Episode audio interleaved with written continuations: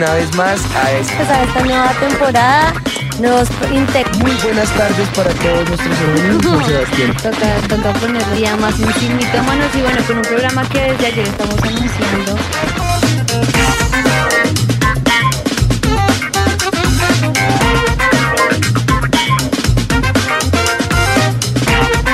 ¡Hola! Volvimos. Aquí estamos, llegamos. Qué Bueno. lindos. No se desconectaron los que estaban con nosotros. Genial. Los amamos. Bueno, les venía diciendo yo entonces que ya con esto Apple eh, ha generado podcast y ya con Spotify Podcast tenemos posibilidad de ver todos los programas. Pues bueno, yo creo que siempre la presencia del Señor es nuestro secreto y nos encanta porque sin mitómanos desvirtuar a Satanás es el objetivo. Amén. Quien lo puede hacer al fin y al cabo es el Espíritu de Dios es. y lo hace a través de su palabra, porque en la palabra queda la verdad revelada, queda la verdad anunciada, queda la verdad sembrada en el corazón y después entonces la presencia del Señor a través de esa verdad nos ayuda a cambiar las mentiras, que son los mitos, eh, y suplantarlos por, por esa verdad que quiere que tengamos allí. Amén. Padre, nosotros ponemos este tiempo delante de tu presencia y clamamos Sí, que sí. con el personaje de hoy, Señor, eh, podamos aprender como lo hemos venido haciendo, Señor, podamos ser transformados y permitas que nuestra vida halle bendición, Señor, Amén. que Sí. Satanás salga avergonzado, desvirtuado, desenmascarado y tu verdad prevalezca para siempre en nuestro corazón. Amén y amén. Amén. Amén. Así que bueno, aquí estamos listos para el- que descubran el personaje de hoy. Así que recuerden, decimos algunas palabras, ¿quién creen que es el personaje? Entonces empiezo yo. Joven, Menor, Pero conquista. A ver, aquí ya Yo ya dije, ya, Espérate, aquí ya hay cuatro. ya, Joven, Aquí ya menor, está mejor reino dicho. y conquista. Así que eh, exactamente el personaje de hoy es David. Y hablando a grandes rasgos de David, podemos decir que eh, para nuestro perfil del personaje, la Biblia lo puede describir como si fuera en nuestros días, en una versión actual, un tipo pinta. Eh, para que hay que aceptarlo. Eh, conquistaba a, a mujeres, andaba donde será que fuera, eh, le, le- le- le reconocían por sus ojos hermosos, eh, de hermoso semblante, de bello parecer, ¿no? Sí, Eh, guapetón. Guapetón. bueno, o para que en otros países nos entiendan, era un galán. Eh, eh, bueno, pues nos estamos como haciendo como una imagen, eh, un estereotipo. Sí, en este Era, era el más chiquito de la casa, eh, al que todos se la montaban, como decimos acá, que todos se las dedicaban. Cuando decimos montaban es que, mejor dicho, era, era encima de él y se las dedicaban. hacían bullying. Eh, a la, eh, la verdad es que eh, por, por él nadie daba un peso. En resumen, era una belleza, pero era una belleza ignorada. Era un don nadie. Sin embargo, esto no va a ser así toda su vida. Exactamente. Un perfil un poco más tipo super tribu. Más, más Facebook o Instagram. Bueno, pues nació en Belén, que Belén eh, viene del, pues, de la raíz que es casa de pan, y murió en Jerusalén. Betlehem, en hebreo, quiere decir casa de pan. casa de pan.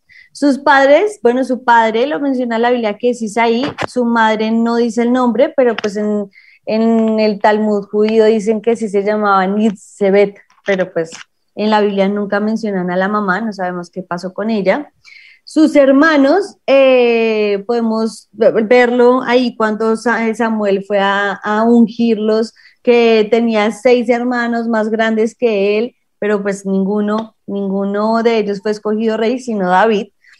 Y eh, pues ahí sí, ahí sí cabe lo que tú dijiste, que era todo un galán porque esposas. hmm, David también tuvo, yo creo que ese sí que le dio ejemplo a Salomón para que tuviera tantas mujeres, porque David no se quedó atrás. Tuvo a Mical, Ainoma, Ainoam, Ainhoa. Ainoam, Abigail, Maaca, Agut, Aguit, esos nombres, Dios mío. Abital, Egla y Betsabe. O sea que ahí ya se imagin- imaginarán la cantidad de hijos que tuvo también. Pero eh, yo también me imagino la cantidad de suegras.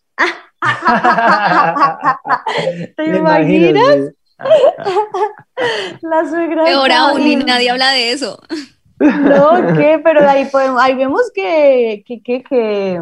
Que no, que, que no se metían en las relaciones. Mentira, ahí vemos que Beth sabe que era la mamá de Salomón, fue la que abogó por su hijo. Imagínate. Sí, con el profeta. Ajá, imagínate entonces las suegras. Ay, Dios mío. Si hablamos de habilidades, podemos decir que en astucia tiene un 100%. Sí, era bien astuto el David. Diligencia, 100%. Porque era diligente. diligente. Diligente en traer la presencia del Señor, diligente en, en traer ese tabernáculo de adoración e instaurarlo, diligente en todo lo que el Señor le decía, diligente en guerras, bueno, en todo, ¿no? Mm. Honestidad, no sé. Honestidad. Es que dependiendo. Dependiendo del momento de su vida. Sí. Pero, pues, Pero por, el, por causa de del pecado, eh, hay que poner eh, que la honestidad estuvo bien bajita, por ahí un 10, 15%, porque tapó su pecado hasta que fue descubierto. Entonces, en ese sentido, en ese sentido habría que ponerle en esa honestidad Sí. 15%. Bueno, en carisma, en carisma, que un 60% le ponemos a David, era, era Sí. carismático, pero también tenía sus enemigos bastantes. Sí. En fuerza, un 70%, aunque yo le pondría un 80%. Sí. Un 80%. Porque hasta viejito, Le Sí, tuvieron que decir, venga, no, no, no, no salga más porque se apaga Sí. la lámpara de Israel. bueno, hablemos de algo más natural, coquetería, un 100%. En empatía un 30% porque querían su vida para matarlo. Entonces sus papás Pobre. no lo querían, sus hermanos no lo querían. Eh, su esposa lo quería, pero no lo podía presentar. Y, y luego que lo pudo, Sí, pero no. la, la otra se avergonzó de él porque danzaba por ahí. eh, Tenían mucha envidia. forma. Sí. Sí, Luego eh, Saúl lo quería matar. Mejor dicho, en empatía toca ponerle por ahí un 15%, bueno, 20%. sí, bajita. Y fidelidad, 100. ese sí, al ganó Señor. totalmente. Bueno, Bueno, viene con nuestras notas eh, y nuestras aclaraciones de perfil. Esta noticia del día junto al rap. Primicia del día.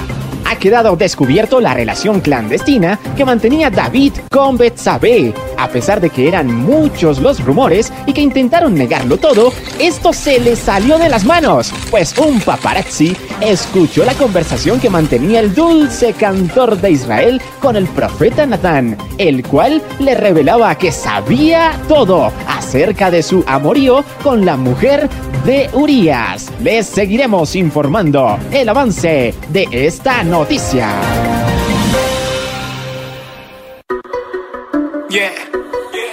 Sin mitómanos. Oh. Un día como cualquiera, así llegó el profeta y yo con las ovejas no me di ni cuenta. Ni mi padre ni mis hermanos no se esperaban esa sorpresa. El ignorado fui, ahora unge mi cabeza de pastor a rey, subestimado cada vez. De repente frente a frente a un filisteo me enfrenté, intentó intimidarme, el más grande, el más feo. Me miró fijamente y me dijo: Estás muerto. Al final de tanto hablar, contra el piso fue a parar del perro que más ladra. Ese no sabe pelear. Yo lo acepto, no fui perfecto y pagué el precio cuando fui necio. Pero Dios no me olvidó, no me dejó, no me ignoró. Por el contrario, Él me amó, me perdonó y me llamó. Ah. Pues bueno, esa noticia y este rap y todos esos comentarios nos dejan a nosotros boquiabiertos. ¿Y qué decir del rap? Eh, ese nos recuerda las partes más significativas de la vida. Cuando uno piensa estar en el piso, cuando uno piensa que ya eh, los errores de la vida ya no, no- no- nos van a traer solo consecuencias y de ahí no podemos levantarnos, el Señor siempre tiende su misericordia y por eso nuevas son cada mañana sus misericordias, ¿no? amén. No me quiero adelantar al programa, sin embargo, lo dijimos en esta semana en nuestras redes sociales, David es un personaje muy controversial. Sí, es cierto que vivió grandes victorias, pero también tuvo que padecer las más profundas aflicciones, eh, algunas como consecuencias de sus errores, otras eh, como consecuencias de sus malas decisiones. eh, y teniendo en cuenta esto, pues bueno, nace entonces hoy nuestro mito del día. El mito dice así, El mito del día.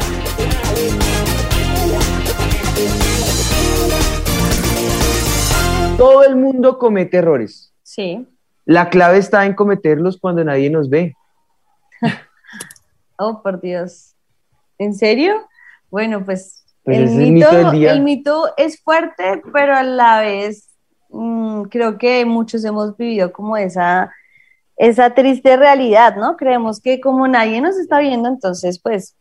Es como la tendencia de la humanidad a tapar el sol sí, con un dedo, sí, ¿no? sí, sí, sí, como si... Y cuando digo la humanidad, verdad, pues obviamente todos, sin importar el nivel de espiritualidad que tengas, qué tan cerca o lejos te sientas que estás de Dios, todos tenemos esa mala manía de pretender que tapamos ese sol con un dedo, ¿no? Sí, yo creo que de, realmente la pregunta sería, ¿de verdad nadie nos está viendo?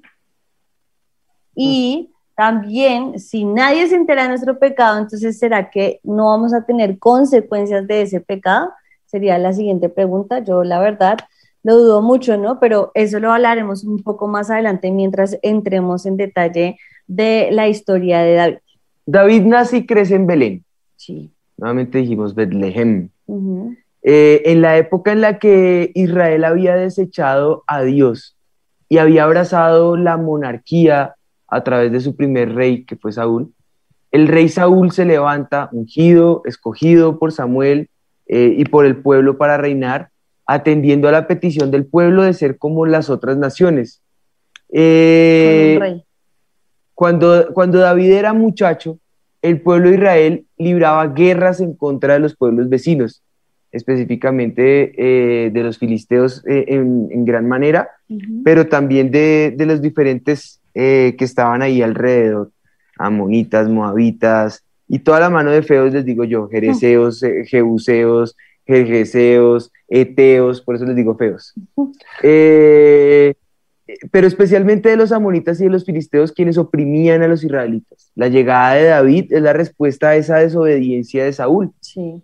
Es decir, que Jehová, al arrepentirse de haber escogido al primer rey, se levanta para sí un hombre, así lo dice la palabra del Señor. Se- que, que el Señor eh, se levanta y escoge para sí un hombre que es conforme a su corazón. Así que desde antes de seleccionarlo, él ya había dicho, este es para mí, este es mi escogido. Entonces, ¿quieren rey? Perfecto, me están desechando a mí. Pero ya después de esto, si van a escoger hombre, este es el que yo escojo para mí. Porque el primero era conforme a, a sus, corazón de los a sus demás. ojos, al que le parecía grande en estatura y bueno. De los hombros para En arriba. cambio, hermoso, exactamente. Era un hombre que mostraba ser rey. En cambio, si vemos a David, David era un hombre enanito, que todos dijimos al comienzo que era desechado, se ocupaba de pastorear las ovejas de su padre, Todo chinito. pero Vemos la, la historia, cómo llega Samuel, unge a David, a David delante de sus hermanos y es llamado después de esto a la corte del rey Saúl para que toque el arpa, porque el rey Saúl estaba, eh, con un ator- estaba atormentado, siendo atormentado por un espíritu malo, pero cuando David tocaba, el espíritu malo se alejaba de David, eh, de David. Cuando David tocaba, el espíritu malo se alejaba de Saúl. Y Mm. entonces Saúl hallaba descanso cuando David tocaba y así llega David, o sea, imagínate, el Señor unge a David por medio de Samuel en frente de sus hermanos y cómo llega al palacio, por, por uno creería allá llegó al palacio porque iba a ser rey, no, llegó al palacio a servir a Saúl para que fuera, Bueno. fuera libre de ese espíritu que lo estaba atormentando y así llega David a ser eh, parte de esa corte de- del rey. Pues.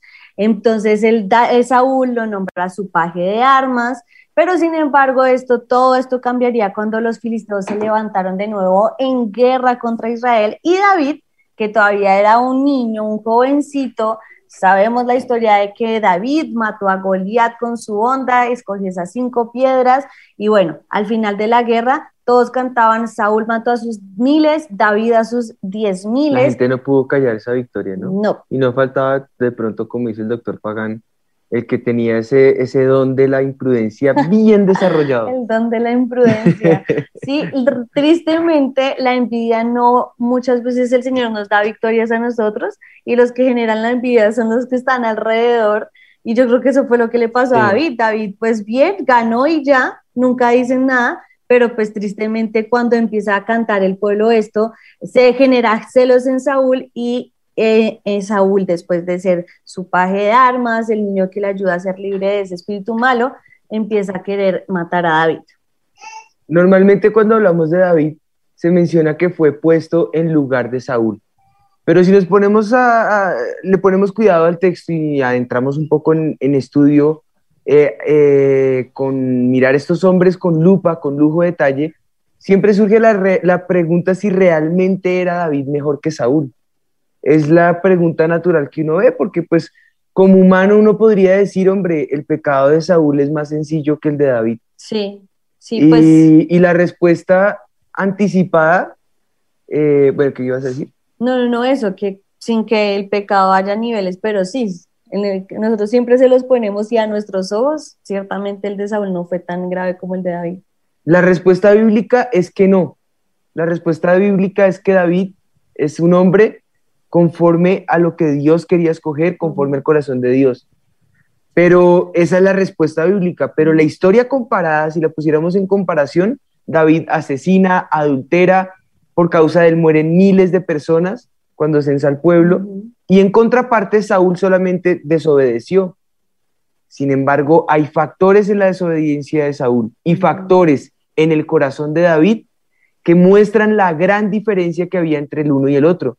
Y por qué a, Dios le importaba más eh, el corazón de David, como a Saúl en cambio le importaba más la gloria de los hombres, ser visto por los hombres que la gloria de Dios. Entonces, a, ver, analicemos algunos de estos aspectos y que entre todos podamos hallar esa respuesta de cómo está nuestro corazón. Si a los ojos de los hombres podemos parecer más pecadores, pero cómo nos puede ver el Señor en realidad, porque él, eh, eh, el, hombre mira lo que tiene al frente, pero el Señor mira el corazón. Y recordemos que los ojos de Dios contemplan toda la tierra para mostrar su poder a favor del que tiene corazón recto para con él, ¿no? Amén. tremendo. Porque aparentemente eh, David pecó más que Saúl, pero no, no porque el Señor mira es el corazón. Y como él estaba siempre todo el tiempo arrepentido, ¿no? Aunque fue un hombre que falló mucho. Uno de sus, de sus más grandes fallas y el momento de mayor crisis de David. El que sobresale. El que sobresale, sí, fue haber pecado con Betsabé, que era esposa en ese tiempo de Urias Eteo y que además de no haber... Sí, imagínate. además... Además, hay más, o sea, no para ahí. Ah, hay, más, hay más. Ah, David no debía estar en el palacio, él debía ah, estar en la guerra. Imagínate. Te cuento. O sea, o sea, como, no, es que David no debía estar en el palacio en ese momento, él debía estar en la guerra, pero no, decide quedarse en el palacio. O sea que hay O sea, al día de hoy debería estar trabajando, pero no, el, el muchacho estaba jugando Play. Imagínate, y con el computador. Esas, eso estaba ah, Y entonces ahí, pan, en la ventanita le apareció la niña desnuda, él decide entonces llamarla, tiene relaciones con ella, luego la devuelve a la casa y queda embarazada. Y entonces, para encubrir su pecado, eh, manda a su esposo a casa para que él esté con su mujer, él no está con ella porque en tiempo de guerra los hombres no están con las mujeres, están concentrados en la guerra, y él decide entonces matar al esposo de Betsabe para poderse quedar con ella. O sea que aquí vemos que él adultera, asesina, encubre su pecado, y lo peor es que David piensa que por su posición nadie iba a conocer el pecado que él tenía y nadie iba a saber lo que él había hecho porque lo encubrió muy bien. Pero ahí se encuentra con el profeta Natán que lo confronta, le da cuenta una pequeña em, ilustración en donde David le dicen... Surge ira. Ajá, sí, claro, porque le dicen que, una injusticia. Ah, pasó una injusticia y él ya se iba a ir contra el hombre que había hecho la injusticia cuando Natán le dice, tú eres el que lo estás haciendo. Y en ese momento él se da cuenta, hombre, en verdad Dios me ve, pero el que dijo, no le digas a nadie, por favor, encubre mi pecado, tú también no, lo primero que dijo fue, Señor, perdóname y no quites de mí tu Santo Espíritu. Ese era el corazón de David. Bueno, ese, este pecado le, generó consecuencias. Claro, claro, aunque él se arrepintió, obviamente trajo consecuencias y ahí, ahí empezamos a resolver el mito. Aunque nadie lo vio, de todas maneras, sí, el Señor vio su pecado y lastimosamente el bebé de este adulterio muere y eso trae pues gran aflicción a él, Sí. Eh, pero también pues viene su arrepentimiento. Y aunque esa historia ya la hemos leído un montón de veces, debemos analizar con sumo detalle qué es la gravedad del pecado de David. Eh, esa gravedad no solo recaía en adulterio, sino en injusticia y Sí, aún en asesinato, o por lo menos en, en, en, en, en- en asesinato premeditado. Sí. Sí, claro. Eh, em, ¿cómo- ¿Asesino intelectual? llaman? Sí, sí. Sí, eso, creo que Eh, es, así, como tú dijiste, Pastor Juan, y asesinato premeditado.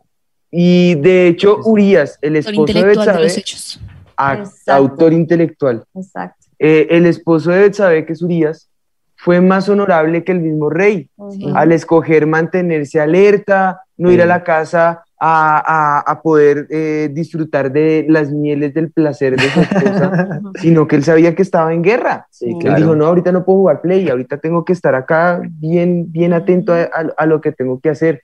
Sí. Y, eh, y, y bueno, como David pretendía que él, de cualquier manera engañarlo, convencerlo, quién sabe qué otras cosas hubiera llegado, hasta dónde eh, hubieran llegado sus alcances, pues de hecho ya lo vemos, asesina. Pero ¿acaso David no era consciente de su pecado? ¿Y, y, y será que antes de que Natal lo descubriera, él no estaba consciente de que había fallado? ¿Qué pasaría por su mente? Veamos qué, qué, qué cosas en el mundo natural de lo que es el pecado, eh, datos que nos puedan arrojar Andresito y Tatis.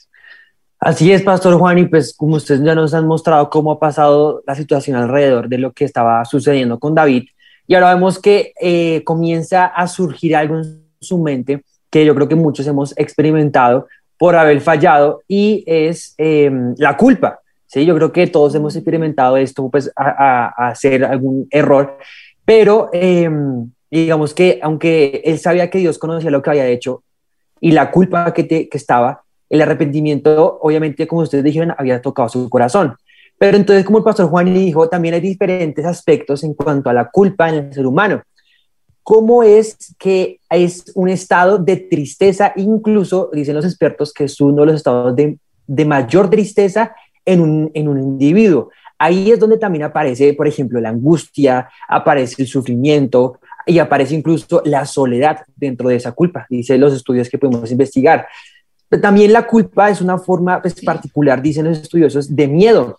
Y también esto genera y también cultiva una serie también de autorrechazo y bloquea el desarrollo emocional, provocando estragos en la salud. Entonces es algo como de los sentimientos, pero es increíble ver cómo eso también, de alguna manera, como dicen muchos, sintomatiza, no solo, digamos, por la angustia, sino también la culpa, sintomatiza muchas cosas en el cuerpo, entonces comienza a provocar enfermedades en el estómago, en los Sí, huesos. es cuando, cuando dicen los científicos que se sometiza en el cuerpo. Exacto. Lisa. Eso causa la culpa en las personas.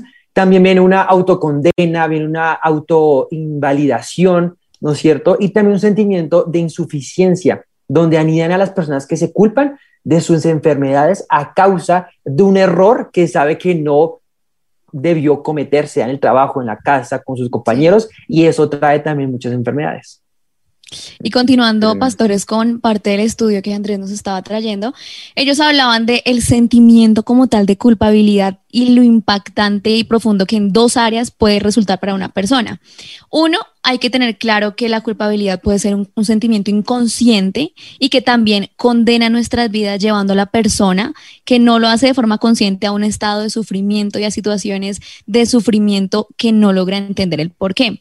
Está acompañado, número uno, dicen ellos, de conductas autodestructivas. También fracasos inexplicables, como frustraciones inexplicables y también pérdida de relaciones sumamente valiosas para esa persona a causa de la culpabilidad que tiene y también de otros logros o oportunidades. Cada uno de nosotros, y ellos explican de esta forma, ha construido en sí un ideal de lo que debería ser esa persona en un intento de evitar el dolor que produce la diferencia en lo que somos y en lo que deberíamos ser, la persona puede llegar a, a autocastigarse de una forma muy profunda y esta puede verse de dos formas. La primera es que la persona llega a buscar evadir la responsabilidad, como querer autoengañarse querer evadir esa realidad, nada pasó, como parte de no hice lo que debía hacer, entonces yo quiero autoengañarme a mí en que no pasó. Y lo segundo, también negando lo ocurrido, que es otra de las cosas frecuentes que se ve. ¿En qué concluyen? Hay una distorsión de cómo vemos e interpretamos la realidad cuando una persona tiene un sentimiento de culpabilidad tan grande. Es tremendo, me parece muy, muy, muy interesante esto, ¿no? Porque Sí. de cualquier manera, esto muestra no que él estuviera encubriendo, sino que él era consciente que, que a- había fallado y su falla iba Sí, de aquí a Pekín. Sí, y, lo, y yo creo que una vez lo, lo hablábamos, que era que, digamos, si uno tenía una nota del colegio, más que lo que uno había hecho, el sentimiento de mis papás se van a enterar y van a llegar y me van a regañar, y ese sentimiento de angustia es lo peor que puede haber. O lo peor que le podía pasar a uno era que los papás no le castigaran inmediatamente, sino que le dijeran, en casa hablamos. Nos hablamos. Ay, eso es lo peor. Ah, Dios mío. Una sentencia horas, lenta. eran, eran, era muerte lenta, sí. Sí, eso, eso es, eso, es, eso es lento, sí, no, eso es peor que una cadena perpetua. Eh, bueno, efectivamente, entonces podemos concluir que David tenía culpa. Sabía y sentía dentro de su corazón que había actuado mal, pero no se había arrepentido. Mm. Y de una u otra forma no había visto las consecuencias inmediatas en sus acciones, en su conducta. Así que seguía haciendo lo mismo, era su, su modus operandi. No obstante, Dios había visto lo que había ocurrido. Y sin importar que David fuera el rey de Israel, envía al profeta Natán con la necesidad de generar escarmiento, no solamente eh, para los que estaban alrededor y que se habían enterado, como, como en este caso su, su, Joab. eh, Joab, su, su escudero, pues por así decirlo, sino toda la gente que alrededor se entera, porque son naturalmente alrededor los que están no ahí se enteran y eso se empieza a regar y entre tú más trates de tapar una mentira, esa más hiede. Eso es yo siempre he dicho que el pecado oculto es como la basura guardada en la casa. Tú la puedes esconder, pero llega un momento en que es tanta que se acumula que hiede y alrededor todo el mundo se da cuenta que hay putrefacción por causa de esa basura. Es más o menos lo que estaba pasando. Ya alrededor todo el mundo se había enterado. Y, y, y- y- el Señor tenía que dejar esta, esta premisa, así que envía al profeta Natán, quien primero le contó una historia, como decías tú, muy poderosa. Había alguien robado una corderita de un hombre, este hombre era humilde, al punto que David se enoja y dice, hombre, este rico tiene tantas corderitas y al- agarra al pobre a cogerle su única corderita, la única que le quedaba, yo esto no lo voy a permitir. Yo me imagino esa ira con la que él sacaría, de pronto empuñaría por lo menos su espada y diría, acá esto es justicia ya. Mm. Y Natán le dice, qué bueno, qué bueno que lo hagas porque ese hombre eres tú. Y así dice el- la palabra del Señor en el segundo libro de Samuel, capítulo 12, versículos 7 al 8. Dice, entonces dijo Natán a David, tú eres aquel hombre, así ha dicho Jehová, Dios de Israel. Yo te ungí por rey sobre Israel y te libré de la mano de Saúl y te di la casa de tu Señor y las mujeres de tu Señor en tu seno. Además, te di la casa de Israel y de Judá. Y si esto fuera poco, te habría añadido mucho más. Mm. ¿Por qué pues tuviste en poco eh, eh, la palabra de Jehová haciendo lo malo delante de sus ojos? Y, y bueno, ahí empieza ah, ya todo el tema del juicio que, que, que viene de parte de Dios para, para David por causa de encubrir este pecado, ¿no? Y hay, a- a- como alguien estaba preguntando ahora en las redes, que si, ah, si uno peca y se arrepiente, igual viene como las consecuencias y la respuesta es sí. Siempre, por el pecado va a haber consecuencias y no solamente fueron sobre David, sino lastimosamente toda su familia por causa de él se vio afectada. Su casa naturalmente, sus hijos naturalmente tuvieron consecuencias de lo que David había permitido en su corazón. Vemos que Absalón gana popularidad con el pueblo y se revela contra David además de acostarse con las mujeres de su padre, que es una deshonra totalmente, le toca salir huyendo, desencadena, le toca eh, eh, ver cómo se desencadena la muerte deshonrosa de Absalón y ver cómo él tiene que, que huir, de- yo creo que con lágrimas en los ojos y cuando eh, estaba este hombre que se me olvida el nombre siempre, siempre lo confundo, pero ¿De creo quién? que Dime, es del de que quién. le cuando él va caminando empieza a, des- a decirle, Ah, que, le, em, que le empieza a gritar. que que lo- empieza a que gritarle y todos Le lanza iban, piedras ajá, y todo. El que es, ¿cómo era el de Saúl, no era? El da- Sí, se parece, es con ese. Sé que es con ese, pero siempre se me olvida el Sí, nombre. sí, sí, sí, sí. El punto es que este hombre empieza a hablar contra David, a decir un montón de cosas a tal punto que alguien lo quería matar y él dice, déjalo porque si Dios le permite decir todo eso contra mí, por algo será. Y yo creo que con lágrimas en sus ojos, ver que le tocó huir por su propio hijo, porque se rebeló contra él, yo creo que es un momento muy triste, pero todo esto fue consecuencia de su propio pecado. Y tal vez los ojos de, eh, al, sí, a la naturaleza humana, David merecía eh, que cada una de esas consecuencias que vinieron para él eh, fueran así, y sí, pero lo más importante no era la consecuencia, porque eso no fue lo que él importó. Él la asumió, la asumió con valentía, sin importar el costo, eh, sabía que la había, como decimos nosotros, que, que, que la había embarrado Sí. que el pecado ya había salido a luz. Sin embargo, no, era, no es como algunos hacen que dicen, pues sí, esa es la realidad y qué, Sí, como aguántese. sí, pues de No, malas, tampoco. ya. O, o, o- o- o después dicen, pues sí, listo, que peca y reza empata, y entonces ya lo que hay es, es como un remordimiento de pronto. No, él se arrepiente y se tira de rodillas delante de la presencia del Señor. Claro, ante Natán, claro, cae avergonzado y todo, pero en la presencia, en el lugar secreto, donde nadie lo ve, delante de la presencia del Señor, derrama su corazón, al punto que lo único que le dice, por favor, no quites de mí tu Santo Espíritu, y lo deja manifiesto en un salmo. El salmo lo manifiesta claramente el corazón de arrepentimiento que David tiene allí delante de la presencia del Señor. Y, y David fue la evidencia de cómo Dios puede actuar en la vida de una persona que se humilla delante Amén. de él. Porque el, el que se humilla será enaltecido. En cambio, el que se, enal- se enaltece, ese será humillado. Su vida no fue color de rosa, sino fue un hombre perfecto. Eh, él pecó, falló, falló no una vez, falló muchas veces, pero no obstante David era firme con Dios. Realmente a pesar de que todo estaba en los ojos eh, de todo el pueblo, la única opinión que a él importaba era lo que Dios pensara de él.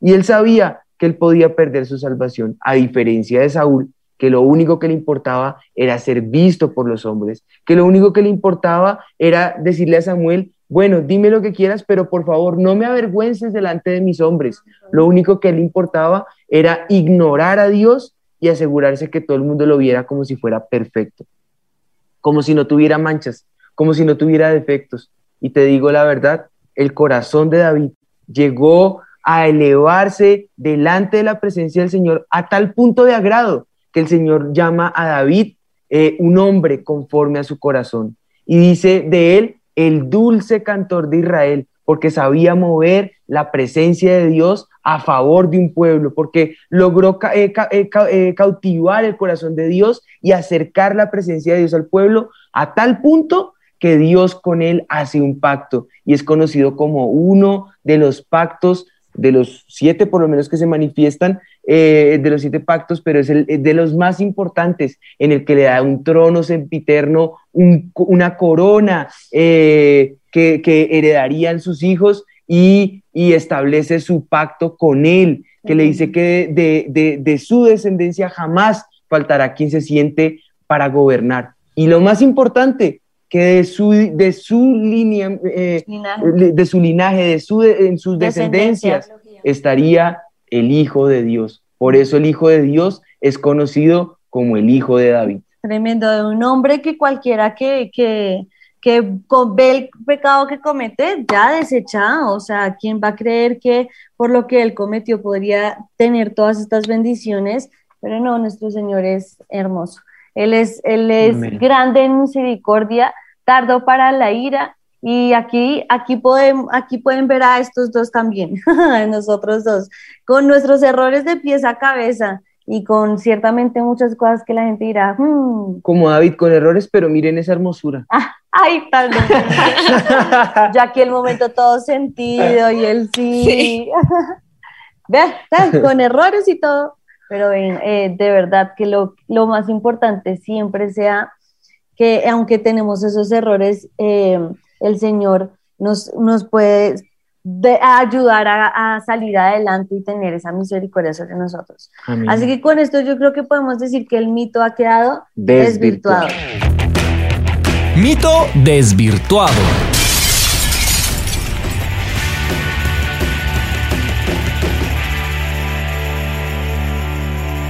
Recordemos el mito. Todo el mundo comete errores, hasta aquí estamos de acuerdo, ¿cierto? Es verdad. Pero la clave está en cometerlos cuando nadie nos ve. Y esta es la parte en la que no estamos de este acuerdo. se desvirtúa porque podemos decir que esto no es cierto. La vida de David nos muestra un reflejo que Dios ve. Eh, él nos ve en todo momento, tanto en el día en que somos menospreciados e ignorados como David y que el Señor lo sacó detrás de las ovejas, desde la persona que era la pequeña de su casa, la más olvidada, él te dice, sí, yo no me olvidaré de ti, pero también... por eso el Señor lo dice, ¿no? Los ojos de Jehová contemplan la tierra. Quiere decir que sí ve. Sí Así es.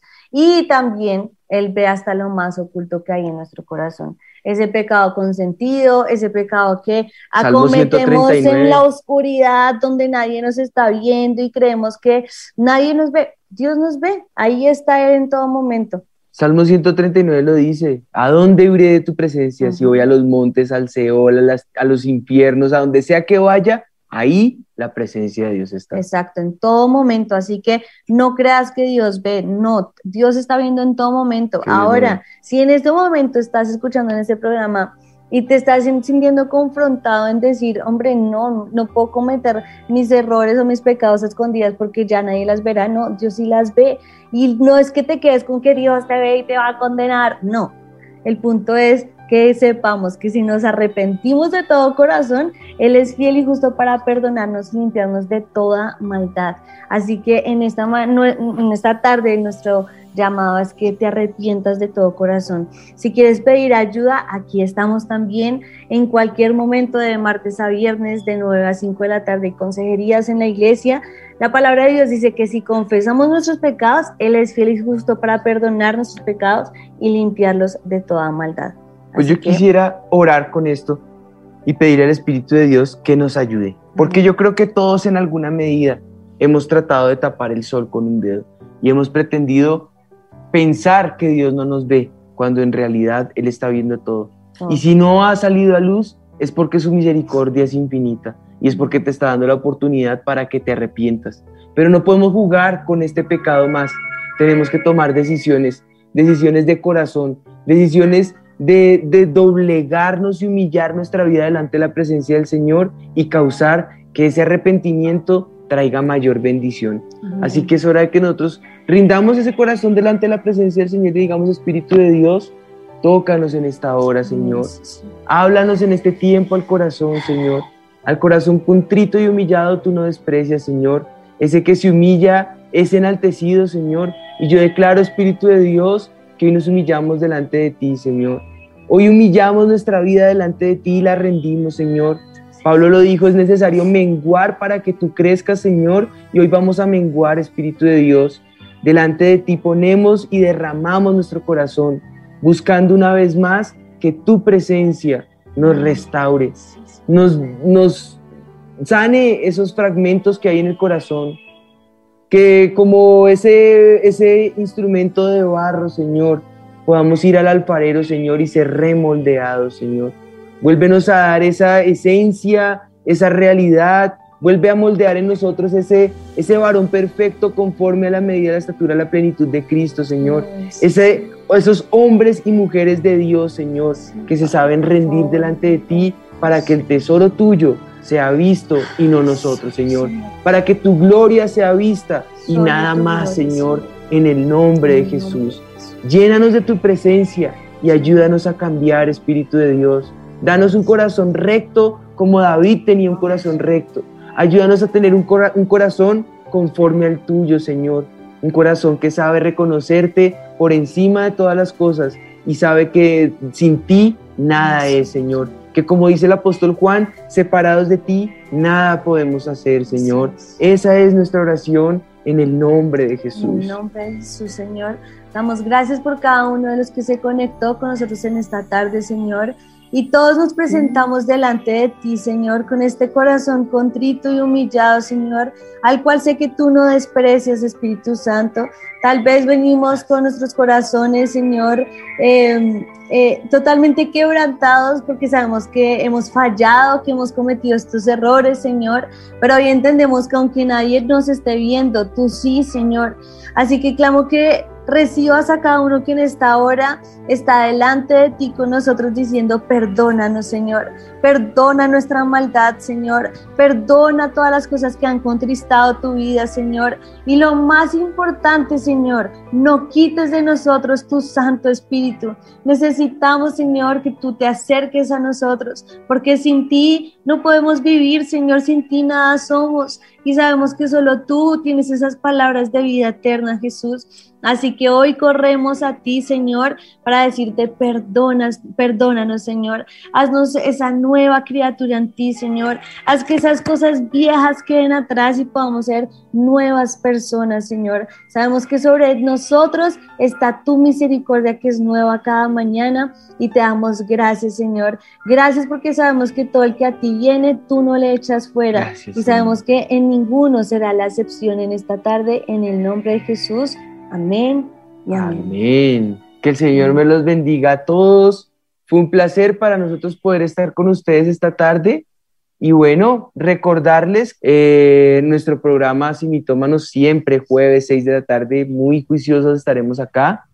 Y, no olviden los live que estamos teniendo los lunes. Los lunes estamos teniendo live por Instagram a las 8 de la noche.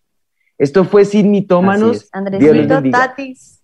Un abracito. Un abrazo, pastores Juaniana. Pastores. Avivados, un ministerio de los pastores Ricardo y María Patricia Rodríguez.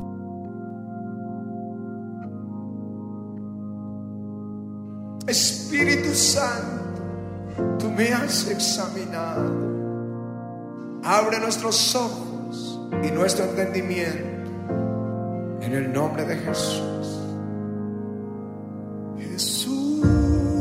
te alabaré por tus bondades. Tú perdonaste mis pecados. Jesús, te alabaré por tus bondades. Tú perdonaste mis pecados. Sabes todo.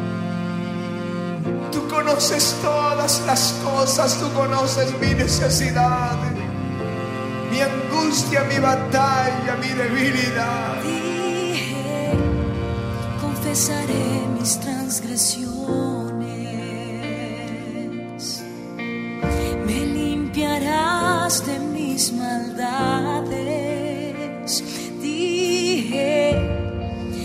confesaré mis transgresiones